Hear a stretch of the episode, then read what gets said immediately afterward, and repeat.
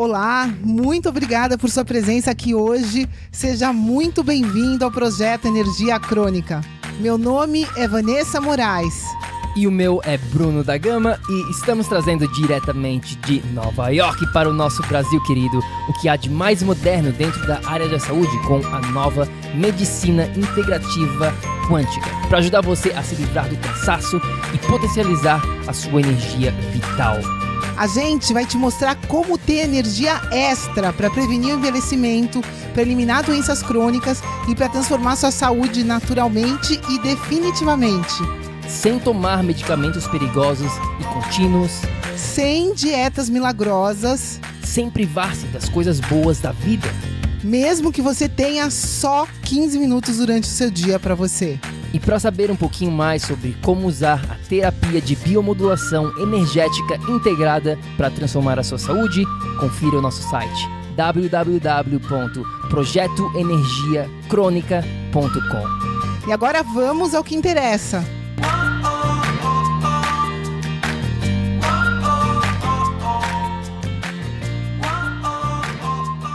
Fala galera, Bruno da Gama na área, seja bem-vindo a mais um episódio aqui do projeto Energia Crônica e hoje a gente tem um convidado, uma entrevista especial. Eu tô aqui com a minha co-host, minha esposa Vanessa. Fala aí, Vanessa, dá um oi pro pessoal aqui da tribo.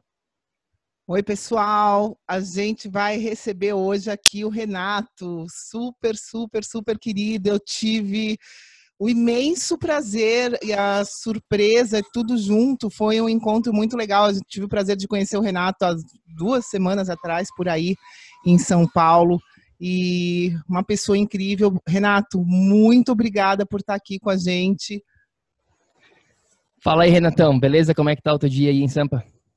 Prazer, meus queridos. Cara, meu dia tá muito gostoso. Nossa, comecei o dia com tudo, fiz muita coisa já. Acabei de sair da aula de yoga agora. Legal. A gente vai falar um pouquinho mais de yoga, com certeza, aqui no episódio. Mas para a galera aqui da tribo que não conhece, quem é o Renato Stefani, né? Quem fala um pouquinho do teu background, da tua história aqui com a gente. Tá. Cara, toda vez que me faz essa pergunta, eu tenho uma grande dificuldade de responder, né? Cada dia mais. Dependendo do contexto, eu podia falar para o pessoal que eu sou um massoterapeuta Ayurveda. Dependendo do contexto, eu podia falar que eu sou um empreendedor, um palestrante, um escritor, ou até mesmo um instrutor de yoga. Mas, uh, basicamente, a minha história é a seguinte. Eu sou um engenheiro mecatrônico, que se formou, que depois foi fazer uma especialização em futurismo e tecnologias exponenciais lá na Singularity University, que fica no campus de pesquisa da NASA, na Califórnia. Só para voltar de lá com um ego gigantesco, achando que eu poderia ser o, o próximo Elon Musk, o próximo Steve Jobs. E foi quando eu percebi que o problema da humanidade não estava só no desenvolvimento tecnológico, como a minha cabeça de engenheiro me fez crer até então, né? mas que tava, tinha alguma coisa além disso. A partir desse instante, eu parti numa jornada sem querer, né? não foi uma coisa intencional que eu fui atrás de curso, não, foram aparecendo na minha vida oportunidades eu fui abraçando. É, e fui integrando esse conhecimento tecnológico que eu tinha do Vale do Silício com o que eu chamo hoje das grandes tecnologias ancestrais, do yoga, do Ayurveda. Então, eu comecei com um retiro de meditação da técnica budista chamada Vipassana, onde você passa 10 dias meditando cerca de 11 horas por dia, tá? Não, uhum. Nesses 10 dias você não pode olhar para ninguém, nem falar com ninguém, nem apontar nada, só fica meditando mesmo. Uh, e esse curso foi o começo de uma grande, de um grande despertar, de uma grande jornada espiritual, que me levou depois a me formar como instrutor de yoga e depois me formar como massoterapeuta ayurveda. Uhum. E aí, quando eu, eu, eu, fiz tudo isso, eu, eu comecei a criar muita, uh, como é que posso explicar, muita confusão dentro de mim, porque eu percebi que os meus lados masculino e feminino, as várias partes da minha psique não conversavam uma com a outra. E foi aí que eu entendi que eu poderia ser tudo isso, né? Que eu poderia é, é, ajustar minha semana de acordo para eu poder exercer todas essas atividades, porque nenhuma das atividades define quem eu sou. Elas só são modos que eu uso para poder explorar minha consciência e evoluir, né, enquanto ser humano. Então, uhum. É, basicamente assim, se, é, esse é o meu short intro, essa é a minha, Sim. a minha Mas... apresentação.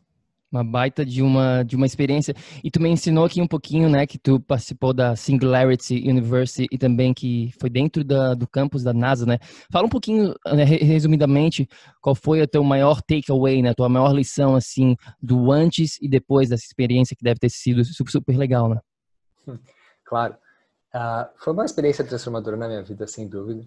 Eu descobri a Singularity University quando eu estava estudando no meu último ano de faculdade da engenharia mecatrônica e de repente um amigo meu mostrou para mim a Singularity e eu falei, não, é isso, né? Porque só para dar um contexto, a Singularity, ela é um programa, né, que reúne 80 empreendedores do mundo inteiro e para você participar, você tem que passar por uma aplicação super concorridíssima, são mais de 10 mil aplicações, né? E na época eu fui selecionado como um dos empreendedores mais jovens para participar. Já fui do fio brasileiro mais jovem aí para Singularity, isso em 2013, tá? Seis, seis anos atrás já. Um, então a receita é simples. Eles, eles advocam lá que o mundo está cagado, a gente tem grandes desafios para a humanidade, como fome, pobreza, nutrição, um, problema de segurança, problemas uh, geológicos, aquecimento global, problema ambiental. E eles então entendem que para acabar com esses grandes problemas que a humanidade sofre, é necessário artilharia pesada. E a artilharia pesada que eles escolheram são as tecnologias que eles dizem que são as tecnologias exponenciais. Tecnologias que têm o poder de transformar a nossa realidade enquanto ser humano radicalmente pelos próximos anos. São tecnologias que não crescem num passo linear, como a nossa mente humana está acostumada, né? 1, 2, 3, 4, 5. É, é uma, uma taxa exponencial, que é 2, 4, 2, 4, 8, 16, 32, 64, 128 e por aí vai. Né? Um, então a receita da Singularity na época era bem, é bem simples. Eu estava lá com um monte de gente muito inteligente do mundo inteiro, todo mundo muito focado em poder querer transformar o mundo, né? Então eu, eu chamo a Singularity de um grande Big Brother de gente interessante, pra, pelo menos para mim, que, que ficou morando junto por quase quatro meses dentro do campus de pesquisa da NASA. Então a gente morava no mesmo lugar que a gente estudava, era uma coisa muito gostosa. A gente criou um laço muito grande com as pessoas de lá. Uhum. E, Nossa, então, de, é incrível, né? Então, de repente, eu tinha o Filo, que era um amigo meu italiano, que ele era professor de nanotecnologia de uma universidade de Copenhague, fazendo doutorado nisso, e de repente ele levava a gente para fazer uma trilha. Daí e sabia tudo sobre trilha, fazer fogo, fazer fogueira, fazer malabarismo com fogo. Então você tinha essas personalidades muito incríveis que faziam várias coisas ao mesmo tempo e todo mundo muito do bem. Né? E, e aí o, o potencializador disso, o catalisador dessa energia toda, foi o, os fundadores da Singularity, né? O Peter Diamandis, autor do livro Abundance, né? Um dos maiores best-sellers que tem aí, que fala desse tipo de mindset. E o Ray Kurzweil, que é hoje o diretor de engenharia do Google. Então, eles traziam, assim, as maiores celebridades do Vale do Silício. O Mark Andreessen, que é o fundador da, da do, daquele navegador o Netscape? Então, é, isso, isso é uma combinação bombástica. A gente ia visitar o Google, depois eu tive a oportunidade de visitar a Tesla, a SpaceX. Né? Então, acho que o, o grande takeaway que eu tive dessa experiência foi, de verdade, perceber que nada é impossível. Porque eu era um garoto comum, ainda sou, né? Eu acho que eu sou uma pessoa muito comum, muito simples dos meus hábitos, na, na, do tipo de pessoa que eu sou. E de repente estava lá no Vale do Silício, cercado do, de todos aqueles ídolos que eu sempre tive na minha vida né, de todas aquelas pessoas super inteligentes que construindo o futuro. Foi lá que eu percebi que é, eu, era só uma enganação da minha mente, né, de pensar que essas pessoas, colocar essas pessoas num pedestal. E de repente eu vi que eu estava lá de igual para igual para eles conversando. Né, e isso me motivou muito, foi muito gostoso. Acho que foi esse o grande takeaway do uhum. perceber que realmente nada é impossível. Uhum. Não, sensacional. É, esse lado do, do ambiente, né? Ele determina muito a nossa visão de vida, com certeza, eu imagino que, né, eu também tive experiências onde eu tava com os caras assim que, né, eu olhava para os caras anteriormente, nossa, esse cara é muito foda e tal, e depois a é. gente estando junto com eles, a gente vê que essas pessoas são normais como a gente, né, de carne e osso. Sim, então a Vanessa vai te perguntar uma perguntinha aqui, vai lá, Vanessa. Sobrou para mim, Renato. Renato, querido, eu queria que você falasse um pouquinho, né? É uma coisa que eu acho, já vou comentar antes de eu perguntar, que eu acho sensacional que isso está acontecendo na minha vida também nesse momento, é essa possibilidade da gente unir o ancestral com o atual, né? Uhum. E esse atual é isso, é toda tecnologia, a gente tem acesso a uma tecnologia incrível, mas a gente não pode esquecer né, da nossa ancestralidade, de toda sabedoria né, dentro que a gente já adquiriu em toda a nossa existência. E isso eu acredito, pelo menos é o que eu entendi, que você conseguiu juntar né, para criar o Hack Life. Conta para gente um pouquinho da, da história do Hack Life, por favor. Claro, Van. Puta, muito legal, ótima pergunta. Uh, o Reclife surgiu assim, tá? Uh, quando eu fui aceito para participar do programa da Singularity University, é, eu, eu não consegui bolsa integral. Então, eu consegui uma ajuda de custo do meu pai, mas eu não queria fazer com que ele pagasse aquela experiência inteira, porque afinal de contas eu já estava terminando uma faculdade de engenharia mecatrônica, né? eu queria poder fazer minha parte também. Aí eu lancei um crowdfunding na internet para poder conseguir ajudar ele com uma, com uma certa fatia dos custos né, da, da Singularity. E aí que surgiu do nada um cara, é, o Bruno, né, o que eu chamo de um, um, verdadeiro investidor anjo, ele apareceu no meu Skype e falou, vamos conversar? Eu conversei com ele, ele me conheceu, queria saber o que, o que eu queria fazer na Singularity, quais eram as minhas motivações, e ele falou, meu, faz o seguinte, então cancele esse crowdfunding e eu vou bancar o que falta para você ir para lá. Só que ele falou, tem uma condição. Quando você voltar, você vem aqui na minha cidade, que é Bento Gonçalves, e aí você dá uma aula para a galera aqui para contar para o pessoal o que, que você aprendeu lá. E essa, essa foi a condição, então eu fui para Singularity, voltei e fui dar essa palestra lá em Bento Gonçalves. E na época eu estava com um foco muito grande em desenvolvimento pessoal, em entender como eu podia ser mais produtivo no meu dia, como eu podia é, potencializar todas as tudo que eu colocava dentro do meu corpo, que eu experienciava, para poder manter o meu fluxo de energia constante e eu poder dar o meu melhor no mundo. E aí eu, eu montei essa palestra na época para dar em Bento Gonçalves. Eu, você ter uma noção do contexto antes, eu enquanto engenheiro mecatrônico, eu tinha apresentação de grupo de duas, três pessoas que a gente tinha que apresentar e eu não conseguia falar, eu gaguejava para duas, três pessoas. E aí eu fui, tudo fluiu muito bem, eu escrevi uma aula para falar para o pessoal de duas horas, que deu total. Era como viver uma vida mais leve, simples e fluida. E aí no final da aula, eu percebi esse dom que eu tinha, né, de passar informação. E eu perguntei pro pessoal, falei, gente, mas na boa, legal, foi a gente se entreteu aqui, mas acho que tudo que, você, que eu falei aqui hoje não tem nada de novo para vocês, né? É, acho que serviu uma aula mais de para vocês se relembrarem e tal. Eles, não, não, a gente nunca viu nada disso, não. E aí eu falei, opa, deu aquele clique. Né? Falei, nossa, nunca imaginar que eu, com agora meus 23 anos, eu teria alguma coisa para ensinar para o outro. E esse foi, eu acho, o meu, meu, grande segundo clique. Logo depois da experiência da Singularity, que eu, nada era impossível e agora que eu, eu tinha essa capacidade de ensinar alguma coisa, né? Que eu não era qualquer um, que eu tinha uma, habilidades únicas e conhecimentos únicos que poderiam ser compartilhados. Aí, logo em seguida de tudo isso, eu comecei a trabalhar com uma coisa que me encantou, que era marketing digital. Que era usar a tecnologia, a, a, o conhecimento que eu tinha da engenharia, junto com o marketing digital, lidar com o ser humano. Eu fui trabalhando com várias empresas que eu tinha conexão no Vale, trabalhava aqui no Brasil, trabalhava com umas duas ou três startups, fiz campanha de Kickstarter milionária, fiz um monte de coisa. E de repente, de uma hora para outra, todos os projetos que eu fiz que eu estava uh, trabalhando acabaram. Ou seja, que a startup faliu, ou seja, que o projeto acabou. E aí eu, eu já tinha, já estava começando a escrever, que eu gostava muito de escrever já e postar no blog. Na época era o hacker da vida. Uh, e nesse hacker da vida eu, eu já tinha muito forte dentro de mim a questão da conexão de corpo, mente e alma, que é uma coisa que meu pai sempre me trouxe. Ele falava que era o tripé, que o homem sempre tinha que ter trabalhar corpo, mente e alma. E nesse momento, então, que eu me vi sem trabalho, sem nenhuma oportunidade, mas eu falei, tá bom, agora então, tudo que eu aprendi nesse marketing digital, eu vou ver se eu consigo vender aquela aula que eu dei, né, lá em Bento Gonçalves. E eu criei o curso é, Como Hackear a Sua Vida. Foi uma salinha aqui em São Paulo, na Vila Madalena, que a gente fez. Eu fiz um curso de dois dias, então a palestra de duas horas virou um curso já de dois dias. E, para minha surpresa, foi um sucesso absoluto. Lotou as inscrições assim super rápido. Né? Foi uma coisa que eu, eu não esperava. Né? Foi, e aí, depois disso, começou a desenrolar. Eu comecei a escrever mais artigos.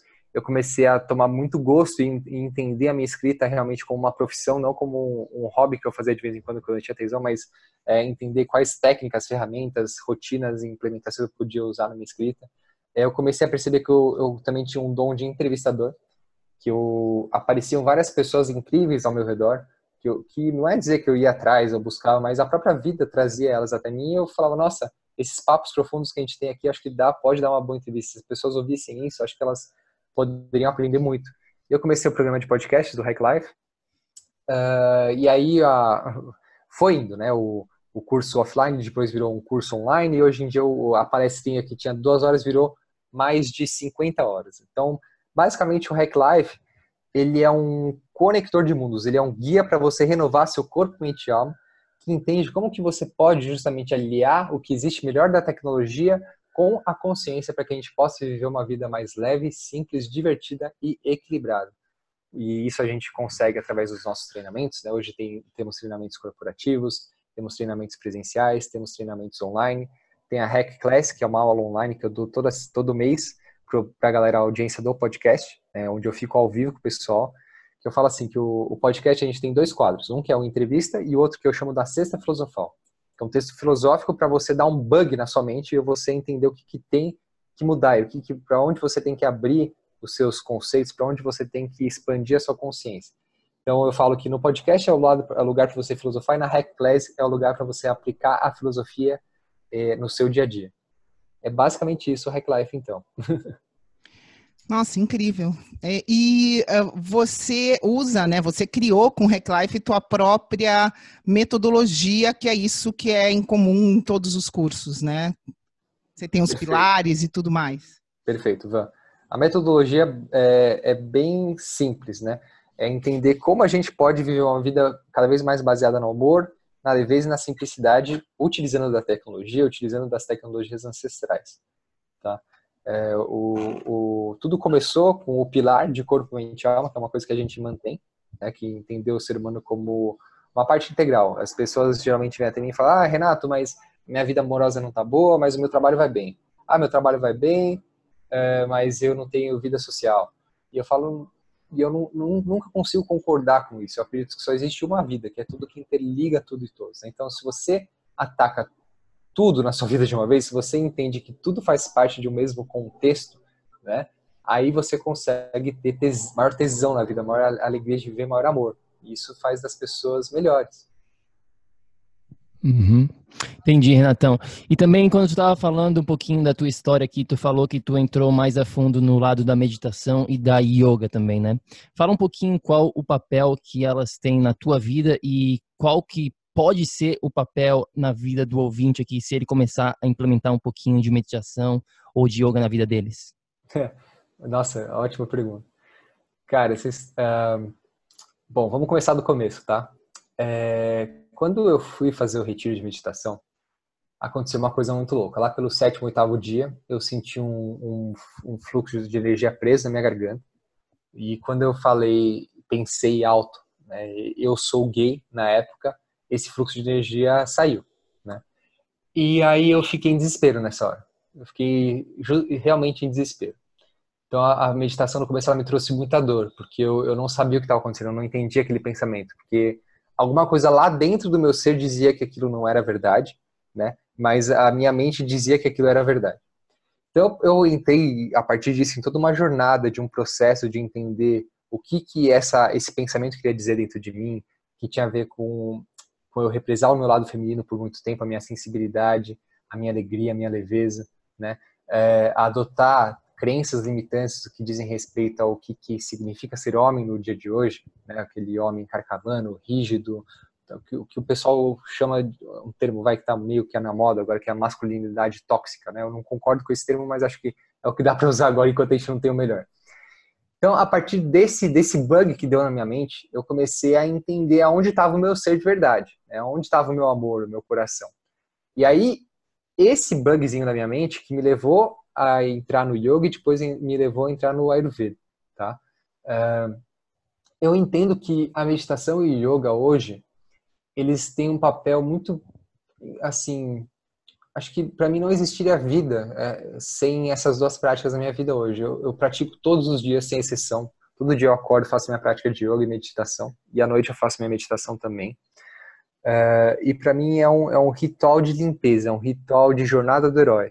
Né? Porque acho que algo, se o pessoal está me ouvindo hoje, agora, acho que todo mundo já teve um momento na sua vida que você precisou passar por um grande ritual de renovação. Né? Você trocou de emprego, aconteceu alguma coisa, morreu um ente querido na sua família. Sempre acontecem tragédias na nossa vida ou cliques de despertar que a gente percebe que a gente tem que mudar, né? E eu entendo que o yoga e o, o yoga e a meditação juntos, em conjunto com o estilo de vida do Ayurveda, no meu dia a dia me fazem morrer e renascer todos os dias de uma forma bem prática, né? Quando eu entro no meu tapetinho, eu sou uma pessoa, quando eu saio, eu já deixei aquele Renato para trás. E, e, isso me, me permite criar um campo de concentração, de foco, de determinação, de alegria, de amor, de conexão com o divino que eu levo para fora do tapete. E aí, quando eu sinto que essa conexão começa a se esvair, eu volto para o tapetinho e retomo essa conexão. Né? Então, para mim, é esse o papel do yoga e, do, e da meditação. É, é tão habitual para mim hoje quanto escovar o dente. Tem dias que eu até não escovo o dente e vou direto para meditação. Para mim é muito mais importante do que escovar o dente, para você ter uma noção.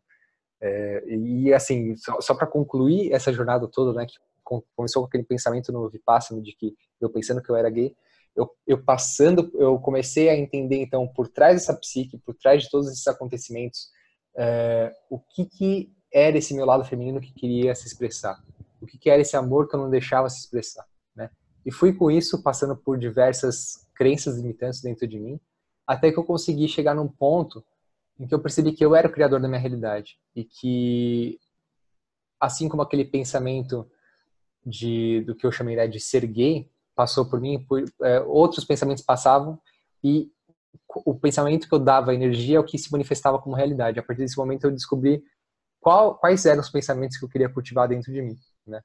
Hoje eu sou, naquela época, pra você ter uma noção, eu, eu fui pro retiro de meditação, estava namorando a Nádia, e a gente estava prestes a se mudar junto, né? Eu voltei com essa coisa na minha cabeça, não sabendo mais quem eu era, se eu era gay, se eu não era, se eu queria continuar com o Life, se eu não era, o que, que eu era em dinheiro, enfim, uma grande confusão mental. E o yoga e a meditação, eles me deram ferramentas de análise do meu ser, do meu corpo, da minha mente, da minha alma, para entender, né? O que, que, eram essas histórias que eu contava para mim mesmo na minha mente, estavam no plano subconsciente, mas que vieram à tona pelo consciente, né? e aprender a trabalhar e reprogramar esses pensamentos para criar a realidade que fazia sentido para o meu ser, para o meu coração, né? não sendo levado pela mente, pela programação da sociedade, que é o que eu estava vivendo até então. E desde então eu vivo uma vida muito mais autêntica, mais feliz, mais fluida, mais simples, né? que tem a ver com o que eu vim realmente fazer aqui de missão nesse mundo. É, hoje, é, três anos depois desse, desse incidente, dessa, da, de, de onde tudo começou, eu tô morando junto com a Nádia, a gente está prestes a se casar, já está constituindo uma família. Então, e eu nunca tive tão feliz na minha vida, né? Eu tive o prazer de receber vocês aqui em casa e é, é, é, é, o, é, que me dá muita energia e muito tesão, muita alegria de viver toda essa nossa relação que a gente passou juntos. E só, só um último adendo, né? Que é, eu, para minha audiência, que eu já falo disso há muito tempo, o pessoal já considera isso como uma, uma naturalidade. Mas vez ou outra aparece alguma pessoa que tem realmente é, certeza de que é homossexual, de que é o caminho, e eu, e eu sempre falo, e as pessoas às vezes apontam para mim falando, ah, Renato, você tinha que assumir logo que você era gay, você tinha que isso, isso e aquilo, né? Ah, não, você está falando então que eu não sou gay, que eu não sou isso. Eu falei, não, gente, é, cada ser humano é uma expressão única da divindade. Então, se, se tudo isso que eu estou falando para vocês aqui em alguns minutos, é, isso foi muito difícil de eu falar e deixar isso público até então, né? Foi muito estudo, muita investigação da minha mente, do meu ser, até eu conseguir estatar isso hoje e falar de garganta aberta, né? Com certeza absoluta de quem eu sou. É, mas e, e, cada um é um, né? Tem, tem, processos e processos e cada um é responsável por criar a sua realidade, tá? Então não levem o que eu estou falando como ferro e fogo que todo mundo tem que seguir isso não. Isso serviu para mim, para você é outro caminho. Cada um tem uma jornada única.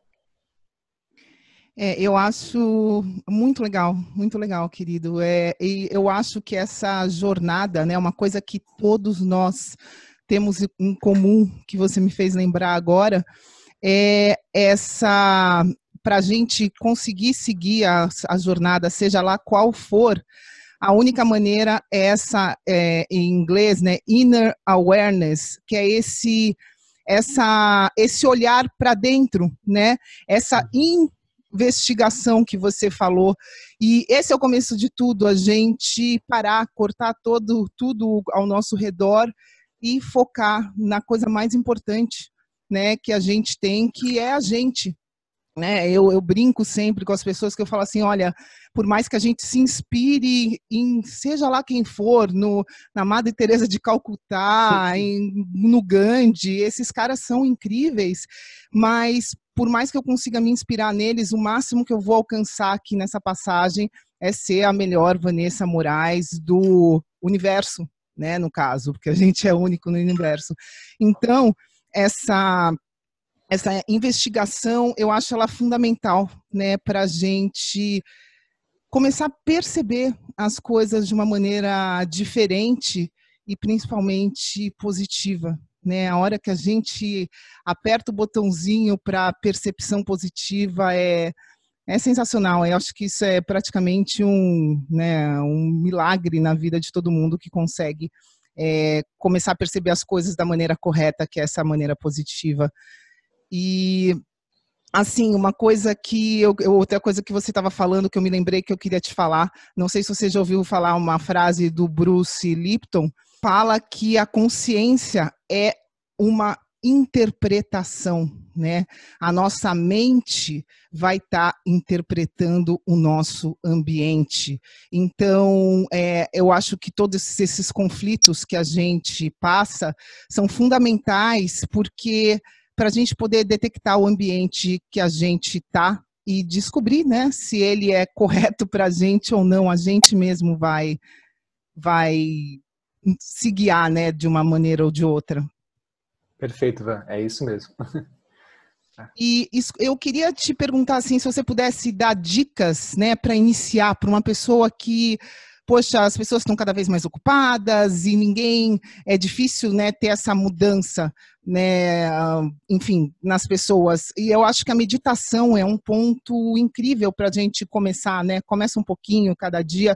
Você tem alguma dica, Renato, para quem quer começar a meditar? Ah, esse é um assunto sempre muito delicado. Eu, eu realmente acredito que se a meditação for para você, ela vai, ela vai se manifestar de algum jeito. Né? Algum curso que vai aparecer na sua frente, que você sente que aquilo é o certo, alguma indicação de um super amigo que você gosta, ou mesmo a indicação de um podcast que você pode estar ouvindo. Mas acho que eu, eu sou muito do. A minha meditação é muito simples, como tudo que eu faço na minha vida. Eu simplesmente sento pernas cruzadas e observa a minha respiração. E só. Só, só, só. E, e vem pensamentos, sentimentos, emoções, e eu aceito eles como eles estão, dou um tchauzinho e fico na respiração, sempre foco lá. Né? Uh, eu sempre indico que as pessoas comecem com essa, com essa questão mais intuitiva do próprio ser, né? de você fechar os olhos e sentir o que, que a sua consciência pede, o que, que faz sentido para você naquele instante. Né?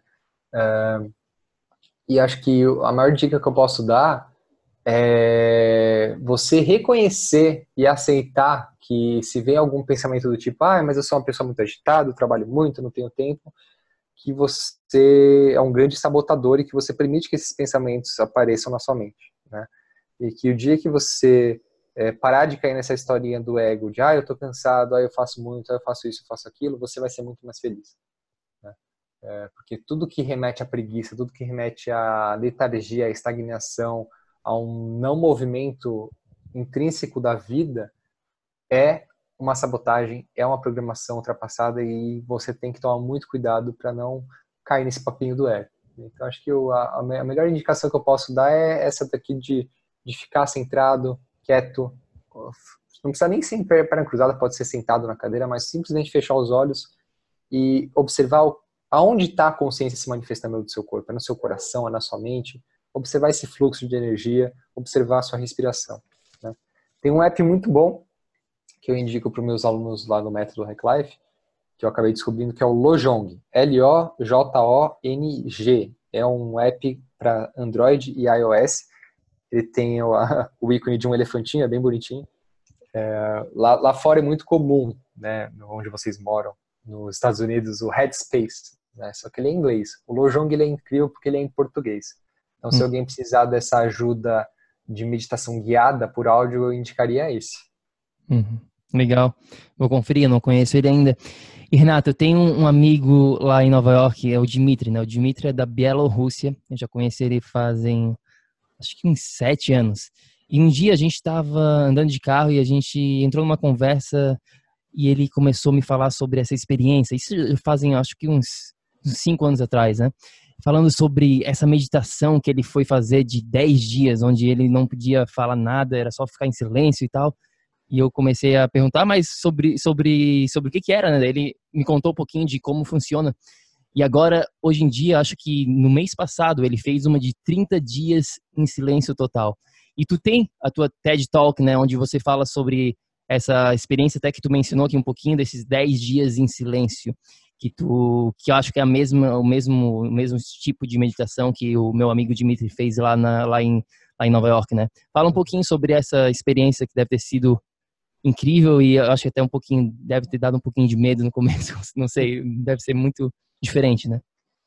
Cara, foi é uma coisa realmente incrível, né? Porque você você começa a ouvir com muita clareza e sentir o papinho do ego, né? De a historinha que a gente conta, o ego nada mais é do que uma historinha que a gente conta de quem eu sou, tá? Uh, então assim, eu estava muito ansioso para ir. Eu, eu, programei tudo da empresa para que todo mundo cuidasse do Reclive para eu poder ir. E lá fui eu passar meus 10 dias. Vou te falar que para mim foi bem tranquilo, né? Porque eu já meditava há algum tempo, né? Eu já tinha algumas práticas. Eu fiz toda uma preparação de não comer carne, de me desintoxicar uns 10, 15, não, alguns, acho que eu fiz uns dois meses antes de ir para lá. Né? Então, a, a, a meditação vipassana, é uma técnica de purificação da mente. Tá? Então você chega lá, você não, não fica imaginando que você vai virar luzinha, que você vai sair vendo estrelas, que você vai se levar, vai se iluminar. Não, não tem nada disso. Ele é uma, é uma técnica muito real de você sentar e observar tudo que você não tem tempo de observar durante o seu dia a dia corrido. Né? Em que você entra em contato com o seu, com o seu núcleo mais íntimo dentro de você e você vê todas as suas luzes, mas também ver todas as suas sombras, pensamentos, sentimentos, emoções que a gente nega, que a gente não quer olhar, né? Mas que são muito importantes para a gente entender e observar. Uh, então a, a, rotina é basicamente assim: você acorda às quatro e meia da manhã, tem uma sessão de meditação de duas horas, né? depois você tem mais, mais uma sessão de uma hora, aí você tem o um café da manhã, mais uma sessão de uma hora, mais uma sessão de uma hora, almoço, aí o almoço é a principal refeição, e não tem janta. Tem no máximo um lanche com frutas à tarde, às 5 horas da tarde. E à noite você tem uma palestra. Né, é, e todo o curso ele é feito com áudios guiados que, que foram gravados pelo Gwen, que é o cara que disseminou a técnica do Vipassana. Então, é, é, muito comum você ver pessoas desistindo no meio do caminho, é muito comum você ver pessoas é, pirando no meio do caminho, né? Mas, como eu, como eu falei, para mim não foi uma coisa difícil, para mim foi muito fácil. Meu corpo estava pedindo aquela purificação, aquela limpeza. A única coisa que foi muito difícil foi quando eu me deparei com esse pensamento de, de que existia uma parte da minha psique que afirmava que eu era homossexual, que eu era gay. Né? Com essas palavras, eu sou gay. Né? Desse jeito que apareceu o pensamento. E eu não sabia lidar com isso. Né? Aquilo realmente eu não tinha ferramentas para poder interpretar, para poder entender, para poder é, é, desconstruir ainda mais. Né? Aí depois eu continuei a minha meditação, mas eu fui integrar esse conhecimento da psique com é, estudiosos como Jung. Né? Jung me ajudou muito. o conceito que ele tem de anima e animus, né? de, você, de que todo, todo homem, todo ser humano tem os princípios feminino e masculino dentro de si. E o, o, interpretar esse pensamento para mim foi, foi, muito difícil depois. E depois, assim, além dessa interpretação, a, abrir uma tampinha, assim, é como se meu subconsciente tivesse aberto uma tampa e apareceram os mais diversos medos e fobias que eu nunca tinha experienciado antes, né? Medo de morte que eu não tinha, é, medo de coisas mais simples, assim como sair de casa, né? Que eu entrei realmente num processo depressivo para poder continuar a limpeza. Então, eu diria que a, lá dentro do Vipassana foi muito tranquilo, foi muito fácil, foi muito tranquilo viver, mas voltando para a cidade, né? Voltando para o dia a dia, aí é que o bicho pega de verdade, que você é testado para ver se aquela técnica realmente funciona, para você permanecer equânime perante tudo que aparece. Porque qualquer trabalho espiritual, seja um retiro de Vipassana, seja uma respiração do renascimento, seja uma massagem ayurvédica, seja uma prática de yoga, seja uma cerimônia de ayahuasca, aquilo abre tampas do seu, do seu subconsciente que você não tem nem noção que vai abrir, né? E de repente você se vê com os pensamentos mais loucos e, e sem sentido, mas que por por trás deles tem algum sentido. E você precisa não jogar eles para baixo do tapete de volta para o subconsciente, mas você precisa conversar com eles, você precisa entender o que, que eles querem trazer para você, né? Então, por exemplo, uma sessão de psicoterapia, eu, eu consegui conversar com esse pensamento meu, que falava eu sou gay, e ele confessou para mim com essas palavras que esse foi o único jeito que ele tinha de mostrar que eu também tinha um lado feminino que eu estava muito naquela, né, tinha acabado de voltar da singular, estava muito naquela questão de hardcore, de trabalhar, de fazer acontecer isso e aquilo, e, e não dava espaço para conexão com a natureza, para o amor, para desenvolver conexões, amizades verdadeiras, para desenvolver relações genuínas, para honrar o meu pai, honrar ele com todas as qualidades, honrar minha mãe com todas as qualidades que ela tem, né? Acho que esse esse foi o, o, o grande, a grande sacada que eu tive. E, é, mas assim, o, o Vipassana, cara, acho que não tem como descrever em palavras, você tem que sentir, né? É, queria, queria até complementar um pouco antes na pergunta da Van sobre a meditação. Eu sempre gostei de imersões para eu poder acessar e adquirir um novo, uma nova habilidade, um novo skill, digamos assim. Então, quando eu queria aprender a meditação de verdade, eu falei, não, eu vou ficar 10 dias só meditando, porque daí eu volto para o meu dia a dia e implemento isso de forma fácil. E foi o que aconteceu. Aí depois com o yoga a mesma coisa. Quando eu fui me formar em instrutor de yoga, eu fiquei 30 dias meditando, praticando yoga todos os dias, lendo Bhagavad Gita, interpretando as escrituras, praticando asanas, entendendo como que o sistema do, do ser humano funciona. E aí eu consegui implementar esse yoga no meu dia a dia. Né? É, eu acredito que se a gente está no nosso dia a dia, de, de que a gente tá, já está acostumado com vários hábitos bons e ruins, fica muito difícil inserir um novo hábito. Mas se a gente se permite esse espaço de zoom out, que você permite até esquecer quem é você, né? É, e você consegue voltar para o seu dia a dia de uma forma completa, né? Que é o, é o famoso, é a famosa jornada do herói, né? O arquétipo da jornada do herói. Você sai da sua zona de conforto, você explora um novo mundo, você adquire novos conhecimentos e aí você volta de novo para onde você tem que estar e agora você compartilha esse conhecimento com você mesmo e com o mundo. E é incrível, você estava falando, a gente é sempre testado, né? Para ver se você aprendeu de verdade. Sempre. É, é, Renato, você falou também de que você está fazendo massoterapia ayurvédica. É, conta um pouquinho mais para gente disso, por favor. Puta, é ótimo. brilhante essa, essa ciência, enfim. É maravilhosa, tá? Então, o, o yoga ele é a ciência que une o ser humano ao, ao universo, né, ao infinito. E o Ayurveda ele é a ciência da longa vida indiana. Ayur significa longa vida e Veda significa conhecimento. O Ayurveda ele é, foi uma das primeiras medicinas que surgiram no mundo. Né? Na Índia, cerca de. Tem textos que falam que é 5 mil anos, tem textos que falam 20 mil anos. Aí vai do que for mais confortável para você acreditar. Mas o Ayurveda, a massagem, ela surgiu no ponto crítico do meu tratamento, né? Depois que eu voltei do Vipassana, que eu já estava numa ascendente numa escadinha de melhora, de me empoderar enquanto ser humano, de entender realmente o que, que era um pensamento meu que me, que me levava que me fazia completo, um pensamento que me deixava para baixo. É, eu consegui entender mais a minha sensibilidade, mais de por que, que eu consigo captar emoções do ambiente, pensamentos muito rápido. E aí eu, numa sessão, isso, eu, o Roberto Zimmer, que foi meu coach nessa época, ele é um cara espetacular. Qualquer pessoa que esteja passando por qualquer dificuldade, eu sempre recomendo fazer sessões com ele.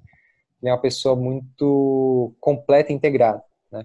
Então eu fazia sessões de coach com ele, de respirações holotrópicas, até que eu cheguei num dia numa sessão de coach com ele, ele falou, olha Renato, é, eu sinto que para você continuar avançando na sua jornada, você precisa trazer um pouco as coisas para o seu corpo. Eu sinto que o seu ego está dando volta volta nele mesmo. E que a gente não está conseguindo ter muito progresso aqui nas nossas sessões de, de psicanálise. Né? E aí, é, só para entrar num contexto um pouquinho maior, antes disso, tá? Eu, antes de ir para o retiro do Vipassana, eu fui para o Burning Man, né? e lá eu tomei uma gota de LSD. Né? E essa gota de LSD me fez também abrir portas dentro de mim que eu nem imaginaria que fossem possíveis e eu entrei na pior bad vibe da minha vida, na pior bad trip, como eles falam. Eu achei que eu fosse morrer, eu vi a morte assim muito de perto.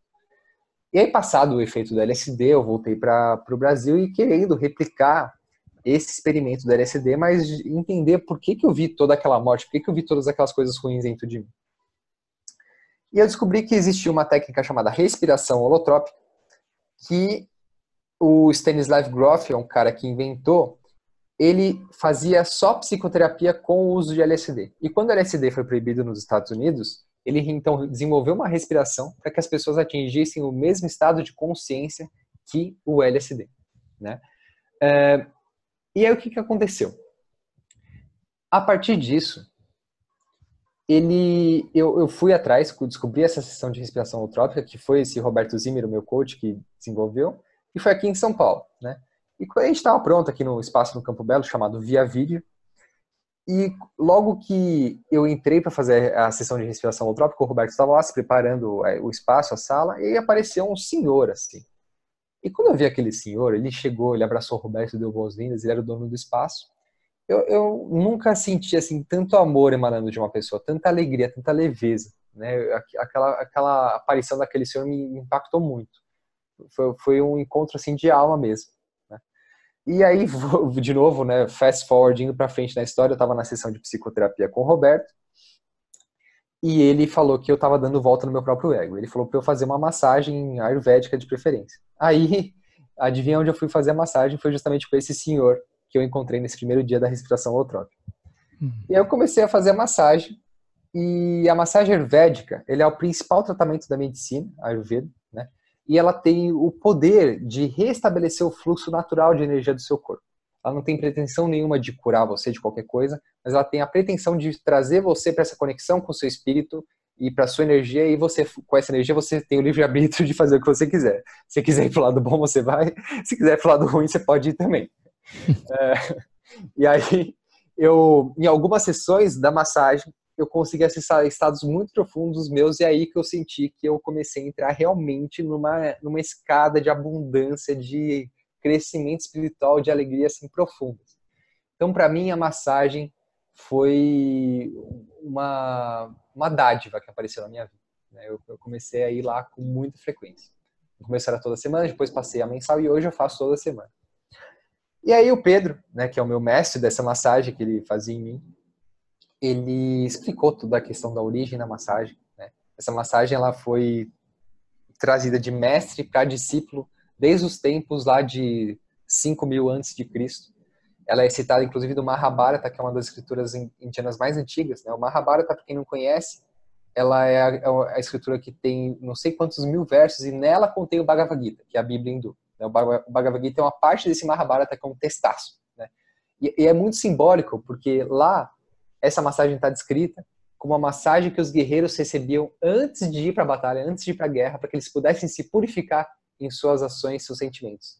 Então, essa é a massagem que a gente faz no Ayurveda é, tem o nome de Saush, né, que em sânscrito significa purificação, e ela tem justamente essa questão de você se purificar, de você estar com a sua energia íntegra e conectado com o seu espírito.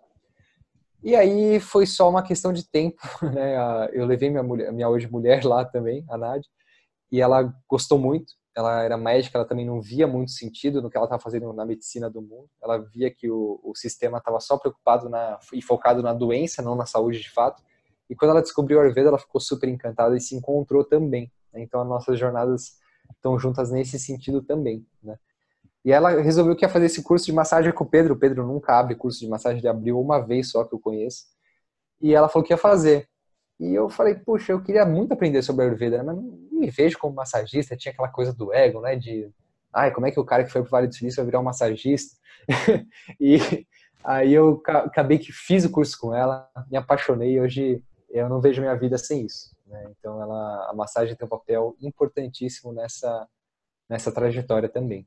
Uhum. É, tem tudo a ver o que tu falou ali esse lado da, da fluidez energética, né, com a, com a, nossa biomodulação energética integrada também que a gente vê no, no, scanner que a gente mostrou e a gente vai falar mais aqui a fundo no, no podcast também. Mas Renato, eu estava olhando o teu site nessa né, semana passada, lendo bastante alguns dos teus artigos e cara, tu escreve muito bem. Só, só quero ah, falar valeu. isso. Muito legal os artigos que tu escreve e também estava escutando alguns dos teus episódios, né, que tu tem entrevista, mas também tem esse, esse essa sexta-feira lá filosofal, que é basicamente uhum. o teu artigo na forma de áudio. E para quem está escutando aqui, galera, super recomendo o podcast do Renato, é Hack Life, né? Como ele vai falar um pouquinho mais no final aqui.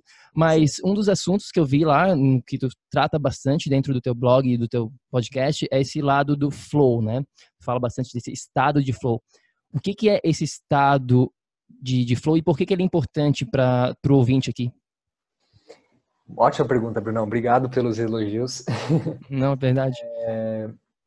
O flow é uma terminologia que ficou mais famosa agora com o Steven Kotler, né? Que ele é o coautor junto com o Peter Diamandis do livro Abundance. O Steven Kotler é um cara que ele teve uma experiência espiritual fantástica enquanto ele surfava e ele ficou obcecado em entender como que ele poderia transformar esse flow que ele chamou em todos os, todas as áreas da vida dele. Né? Então, para mim, flow é, diz respeito a um estado de conexão incrível com o divino, a essência, o nome que você quiser dar que existe dentro de nós. Para mim, flow é o estado que existe além de pensamentos, além de sentimentos, além de emoções. E a minha vida, desde que eu aprendi a criar rituais todos os dias para modular minha consciência para entrar nesse estado de uma forma bem programada para eu poder dar o meu melhor no meu trabalho, na relação com meus amigos, estar aqui com vocês em total presença, né? Mudou completamente a minha vida. Então, para mim, o, o, flow é isso: é tipo você simplesmente viver é, onde existe aquela integração fantástica entre corpo, mente, alma espírito, né, que você simplesmente está totalmente imerso naquela atividade na sua frente, você perde completamente a noção de tempo e espaço, onde só existe você e aquele momento e você está num êxtase absurdo. Renato, para mim, uma coisa também que, que eu acho que. Eu, eu fechei o olho, né? Você descrevendo o flow. Uma coisa eu que também. eu acho que sinto é, é coerência também, né? A gente que trabalha com luz, a gente é luz. E quanto mais coerente a nossa luz está, mais organizada, vamos dizer assim, né? Mais maior é o nosso flow, mais a gente vai brilhar e enfim, tem a ver com essa coerência também, eu acho. Completamente, Ivan. Beleza, Renatão. Última pergunta aqui, antes que tu fala onde o pessoal pode encontrar mais do, do teu trabalho. Se tu puder falar né, uma, uma coisa aqui, uma mensagem final pro, pro do, da tribo aqui do Projeto Energia Crônica, o que que tu falaria pro amigo, pra amiga que quer viver em um estado de energia crônica?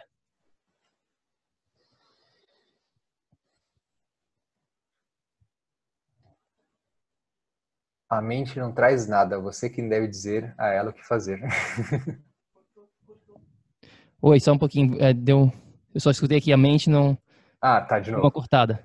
Eu diria o seguinte, que a mente muitas vezes não traz nada de bom. É você quem deve dizer a ela o que fazer. Uhum, ótimo. Sensacional, curta e direto ao ponto. Muito bom, Renato. Brigadão por estar aqui. Fala aí pra galera aonde que eles podem entrar em contato para saber mais do seu trabalho, para saber mais do seu, né, do, do que tu faz. Massa. Te dar um oi. Vamos lá. Então podem me encontrar no blog do Hacklife, que acho que é o melhor lugar, que tem todos os podcasts, hacklife.co ou hacklife.com.br. Se escreve H-A-C-K-L-I-F-E, Hacklife. Tá?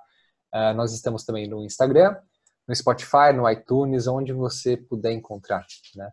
Uh, acho que esse é o melhor caminho, né? Eu, eu sou, sou, é, lá, é, lá, que a gente interage com a comunidade, a gente responde, a gente posta novos conteúdos toda semana. Toda sexta-feira tem um novo podcast, como eu falei, sempre tem entrevista com pessoas brasileiras únicos e brilhantes que eu acredito que vivem né, já nesse novo paradigma, nessa nova. Não gosto de falar nessa nova era, mas enfim, de novo, na falta de uma melhor palavra, vamos usar essa. A gente já teve como é, entrevistados como o Eduardo Cobra, um muralista brasileiro, o Dr. Miguel Nicoleles. Então, é, eu tenho, tenho muito orgulho do, da comunidade do trabalho que está sendo formado. Né? Então, entrem lá em hacklife.com.br ou hacklife.co, que fica melhor para uhum. você. Isso aí, é isso aí. Vai lá, galera, confere o site o podcast do Renato, super recomendado, hacklife.co. E, Renato, brigadão mais uma vez pela presença aqui, pelo seu tempo, e foi show de bola. Valeu, irmão. Sempre um prazer falar contigo, Cavan. Renato, querido, gratidão imensa, tá? Muito obrigado por estar aqui com a gente hoje. Eu que agradeço, Van. Ei, ei, ei, ei, ei, não desliga ainda não. A gente quer te convidar para vir descobrir como a revolucionária biomodulação energética integrada pode te trazer energia extra naturalmente, para você poder prevenir o envelhecimento, para eliminar doenças crônicas e para transformar sua saúde de vez. Entre em contato com a gente no projeto energiacrônica.com. Se tu tá escutando esse podcast no iTunes, deixe uma opinião lá, por favor, deixe uma review. Precisamos da ajuda de vocês para espalhar a nossa missão. É só assinar e depois clicar no botão opinar. A gente vai adorar saber o que você acha do podcast. E se você usa o Instagram, tire uma foto sua lá escutando o podcast e marca o nosso Insta lá também. O nosso é o Projeto Energia Crônica. A gente vai ficar super feliz de ver você lá. Grande abraço e até já! Até o próximo episódio.